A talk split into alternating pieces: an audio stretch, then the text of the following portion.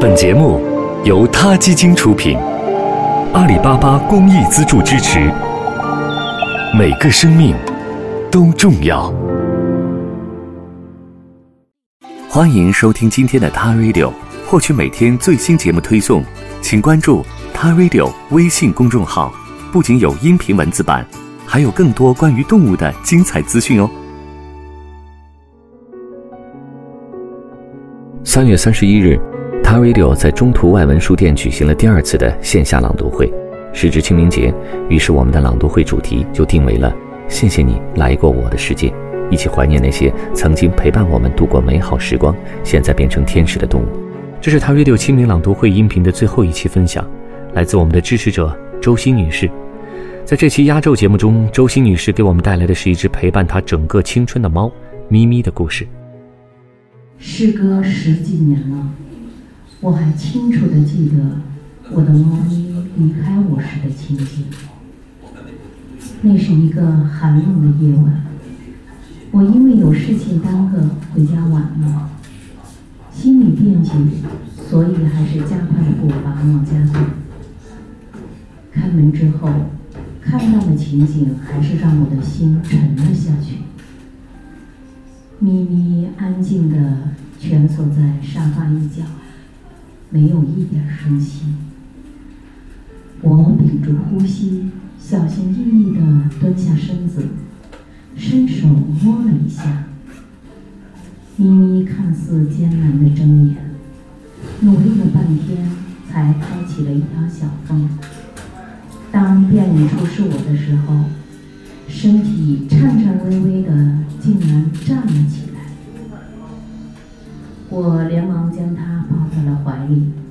嘴里不住的叫着：“咪咪，咪咪，我回来了。抱歉啊，宝贝，我回来晚了。”它好像听懂了我说话的意思，眼睛对着我一眨一眨的放着泪光，柔软的身体依偎在我的怀里。静静地听我语无伦次的喃喃自言自语。还记得那是十六年前的一天，同事将一只出生二十几天的猫咪带到了办公室。它浑身雪白，只有耳朵、嘴角是黑色的。从看见它的第一眼，就注定了我们俩的缘分。没有为什么。就是一种感觉。这其实是一个同事在猫咪母亲怀它的时候就定好的，后来不知什么原因没有办法领养了。带它来的那个同事急得都快哭了，眼看就要下班了，猫咪也饿得喵喵叫。毕竟还没出满月，它还很虚弱。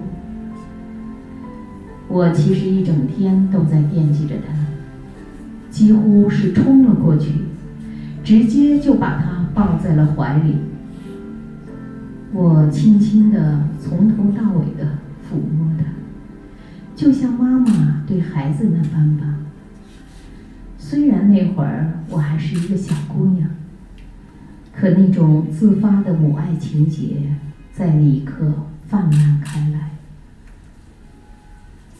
把这个可爱的小精灵带回家之后，我的生活一下子律动起来。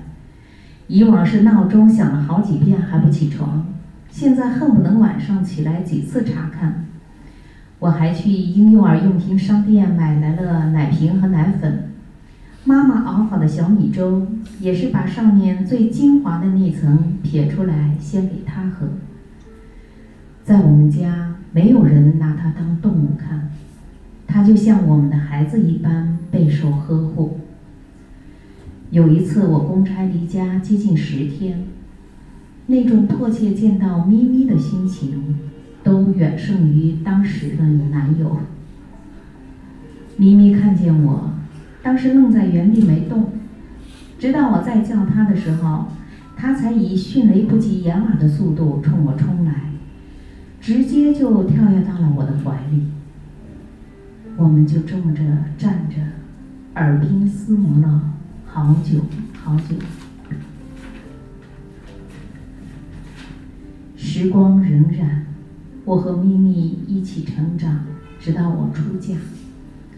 妈妈说：“就让咪咪跟你一起去吧，在陌生的环境里有她的陪伴，也不至于太无助。”这样的日子又过了几年，直到近半年以来，咪咪越发的慵懒，除了吃饭、喝水、上厕所。它基本都不怎么动。我一直心里期盼它能活得久一点。岁月无情，还是迎来了它的暮年。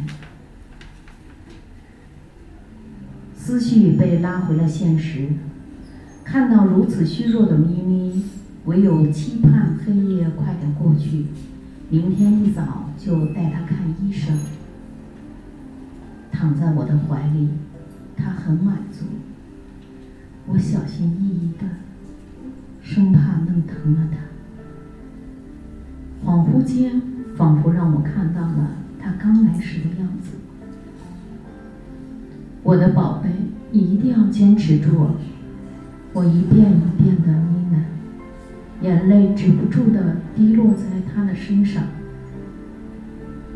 咪咪努力的。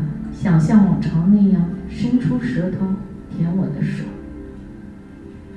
结果没有成功。在他的眼睛里，我诧异的看到了泪花。我使劲的揉了揉眼睛，真真切切的看到咪咪的眼睛里流出了两行眼泪，那种无限留恋的眼神。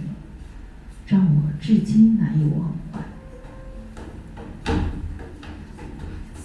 咪咪的身体在我的怀里逐渐变得僵硬，我执拗的一直不肯撒手，因为我知道，一旦放手，就是一阴阳两相隔。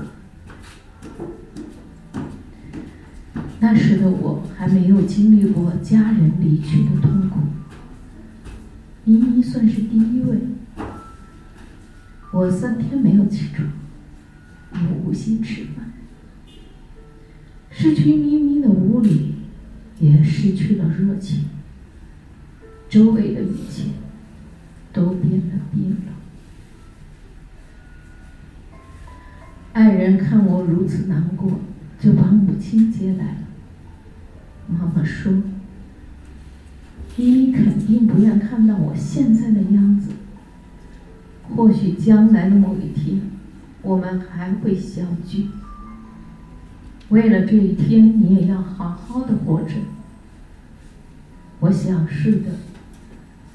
我选择相信。我期待与咪咪相聚的那一刻。我始终都相信。我与他不只是这一世的缘分。非常感谢周欣女士，她娓娓道来的讲述，让我们觉得这只名叫咪咪的猫好像就在眼前一样。她 radio 清明朗读会的分享到这期就结束了。如果您喜欢，欢迎下次参加我们的线下活动，一起来聊一聊和动物有关的那些事。